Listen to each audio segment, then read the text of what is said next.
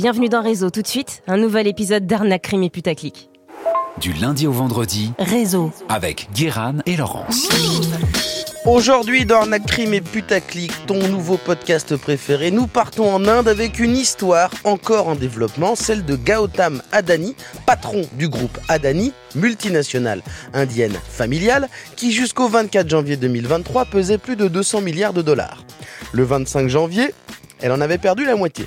Tout ça à cause d'une série de tweets et de faux sites internet.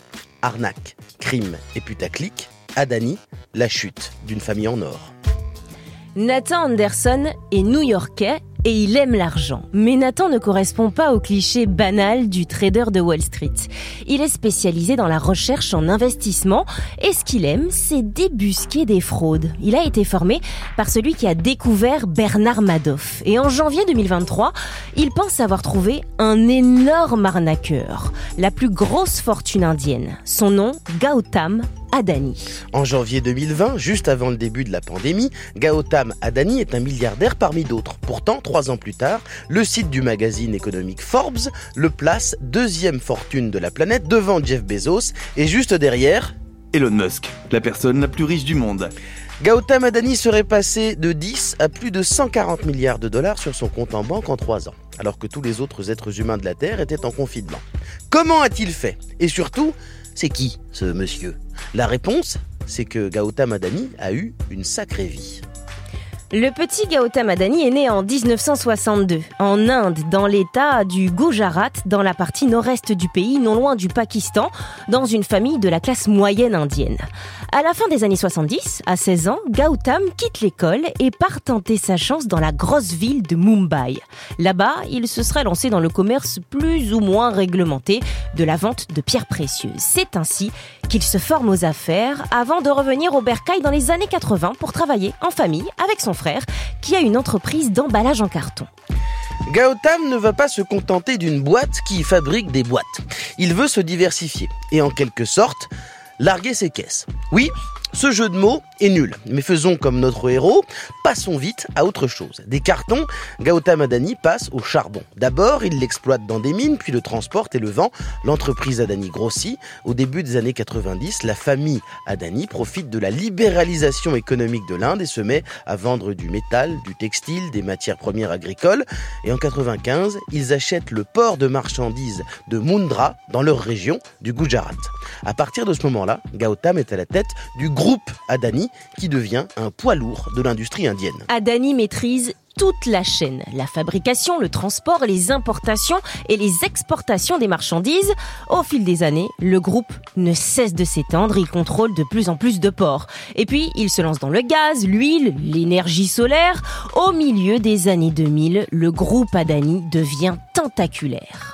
BTP, immobilier, chemin de fer, mais surtout d'énormes data centers. Le groupe Adani est partout et va bénéficier d'un coup de pouce du destin, l'arrivée au pouvoir en 2014 de Narendra Modi, originaire de la région du Gujarat et ami de la famille Adani.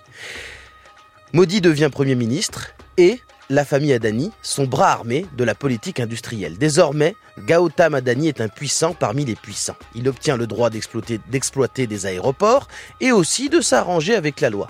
Au fil des ans, plusieurs membres de la famille Adani vont se retrouver dans la sauce, poursuivis pour malversation, trafic de marchandises, fraude fiscale, corruption et autres détournements de fonds à hauteur de 17 milliards de dollars. Et pourtant, comme par enchantement, personne ne va aller en prison. Et les médias indiens accusent régulièrement le groupe de bénéficier de traitements de faveur et d'une protection du plus haut sommet de l'État. Dans ce contexte, on se dit que quoi qu'il arrive, Gautam Adani est à la tête d'un navire insubmersible. Le groupe semble inarrêtable. Pendant le Covid, malgré les difficultés économiques, mais grâce à l'explosion des cours de la bourse et l'augmentation du prix de l'énergie, c'est le jackpot, la valeur de l'entreprise augmente de 4000%. C'est ça. Je vois pas quoi c'est une bonne nouvelle, mais c'est ça. Pourtant, le groupe n'est pas intouchable. Le coup de grâce viendra de l'extérieur, des États-Unis, quand Nathan Anderson, le boursicoteur activiste de Wall Street, va se pencher sur le dossier. Attention, il ne faut pas se tromper. Nathan n'est pas un justicier, c'est un financier. Mais il est fortiche pour étudier les fichiers comptables et trouver les failles dans les business plans. En 2020, il a débusqué une fraude à 34 milliards. Alors quand il voit qu'un groupe indien a gagné 200 milliards en deux ans, il se dit qu'il y a anguille sous roche. Alors il prend son ordinateur et il épluche tout ce qu'il trouve. Et d'une anguille, on va arriver à une baleine. Le groupe Adani a une particularité. L'entreprise est cotée en bourse, mais 75% des actions sont toujours dans les mains de la famille. Ils pourraient donc techniquement se revendre les actions entre eux pour faire monter artificiellement leur valeur. C'est interdit. Mais ce qui n'est pas autorisé, n'est pas impossible. Alors en cherchant, Nathan trouve le nom d'un des frères Adani, ou ça, dans les fichiers des fraudeurs des Panama Papers. Puis, il remonte le fil petit à petit, trouve des dizaines de sites internet correspondant à des sociétés basées à Chypre, l'île Maurice et d'autres paradis fiscaux qui investissent des milliards, toutes uniquement dans le groupe Adani.